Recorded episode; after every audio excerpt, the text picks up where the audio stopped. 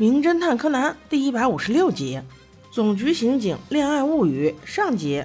这天是少年侦探团集体去警察局的日子，他们是为了上次蓝色古堡的案子去警局录个口供。没想到警局和想象中的不太一样啊，并没有看到又脏又乱又差，也没有看到凶恶的犯人、严厉的警察，反而是一派井井有条的样子，干净整齐的办公桌，清静明亮的办公环境。不禁让人觉得有点失望啊！高木警官接待了他们，从几个孩子口吻中听出了什么，所以解释说道：“你们可不要认为警察局都是电视里形容的那个样子的。我们白天都有很多案子要办，一般都很少人在办公室的。像是今天要录口供，所以我才在这里等你们。”木木警官很忙的，他今天就没在，正在办理前两天那个银行抢劫案。木木警官这次可是特别卖力，因为那天。他的太太也去了，还因故受了点伤呢。高木一边整理着本子，一边说：“我们快去录口供吧，一会儿我还有其他事儿呢。”正说着，衬衣袖口的一个扣子就快要掉了，正好被步美看见。紧接着，会员就说：“而且袖口好像有点脏哎。”光彦继续补刀：“衬衣也看着好皱啊。”步美就质问道：“哇哦，你该不会还没有女朋友吧？”我说：“这些小朋友们啊，你们是在查户口吗？”此时，阿笠博士闻言也开了口，但是他却没有帮高木警官说话，反而问道：“啊，这样啊，那我把表哥家的孙女介绍给你，怎么样啊？看来也是一个热心肠啊。”高木警官闻言连连拒绝：“哈哈，谢谢你们关心了啊，其实我是有心上人的啦。”这时，一个短发美女走了进来，高木的脸一下子就红了，这还能瞒得过小朋友们？步美立刻问道：“哎，警官，你脸红什么呀？”其他几个小朋友也七嘴八舌的说道：“啊，他是谁啊？哦，我知道了，他就是高木警官的女朋友啊。”这时的高木警官已经患了结巴病，你你你我我我的说不出来话了。那位美女见状开口说道：“你们好啊，不过你们误会了，我是这里的暴力组女警，可不是高木警官的女朋友哦。我叫佐藤美和子。你们来这里干什么呀？”孩子们立刻回答道：“来录口供。”美和子说道。哦，原来你们就是那帮小鬼头啊！听到这话，元太倒是不高兴了。哼，我们才不是小鬼头呢，我们可是伸张正义的少年侦探团哦。美和子警官倒也没有生气，蹲下来跟他们好好说：“小朋友们，伸张正义可不能随便挂在嘴边哦，那是要放在心里，踏踏实实去践行的呀。”几个小朋友听了都点了点头。嗯，此时高木警官终于调整好情绪，问美和子。你不是在和木木警官办那个两亿元的银行抢劫案吗？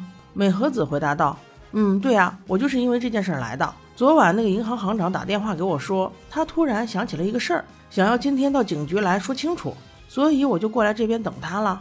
他说他和他太太一起来。”柯南立即警觉问道：“嗯，他为什么夫妻一块来呢？”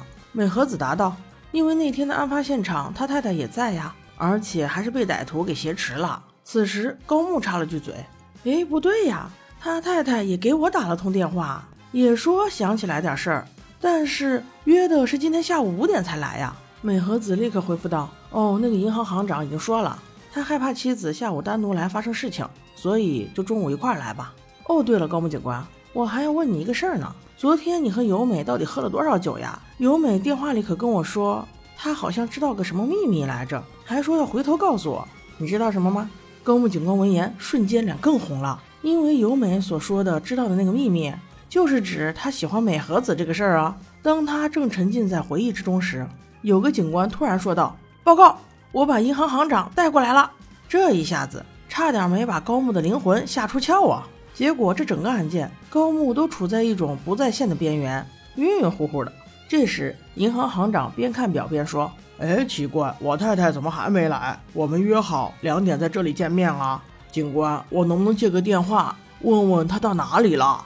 保姆说道。哎，您就在这儿打吧。那个行长倒也不客气，拿起电话就拨了家里的电话。我觉得对话内容很可疑啊，所以就放了原声给大家听。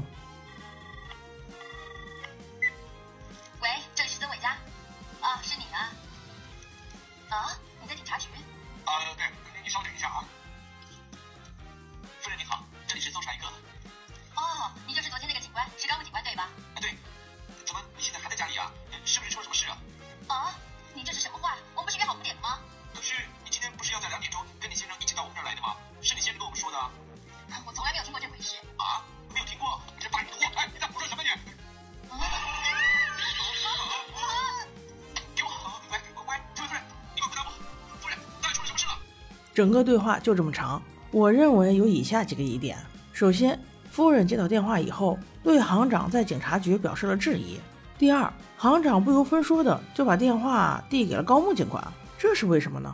第三，当夫人跟高木警官再次确认是五点见面的时候，行长立刻夺过电话，并且还不小心的故意按下了公放键，这显然是想让大家听到电话那头的声音。而此时不幸的是，他媳妇儿当场遇害了。接下来就是众人奔赴现场的过程，其他的小孩子没去，只有柯南一个人机灵，钻上车，一起到达了命案现场，也就是银行行长的家。我相信看这一集的小宝宝都知道，凶手肯定是行长，因为他的这个电话太可疑了。接下来就只是找证据、挖死法的过程了。一进门，行长立刻就指挥道：“你俩到二楼查，我去一楼看看。”柯南抬眼就看见他家窗户上有个圆圆的大洞。貌似是有人进来过，那个行长是眼瞎吗？竟然给忽略了？不对，他一定是故意的。他很可能有更重要或者更急的事情要做，比如收拾陈尸现场之类的。过了好一会儿，果不其然，行长假惺惺地叫了一声。两个警官赶到之后，就看见行长太太趴在了平时锻炼的自行车旁边，俨然已经没了呼吸。此时，柯南就看着银行行长在那表演。他们居然杀了我太太！你们快快查一查，到底是谁杀了她？柯南心里默念着：“就是你呗。”但是他有不在场的证明啊，方法是什么呢？此时警察赶到，木木警官没有来，今天来的是一个叫白鸟的警官，看上去有点小嚣张哦。一见面，高木就叫道：“白鸟副组长，你好。”白鸟却说：“请不要这样喊我，从今天开始，我已经升成了组长，请你把副字去掉。”这个白鸟。感觉有点像第二个小五郎啊！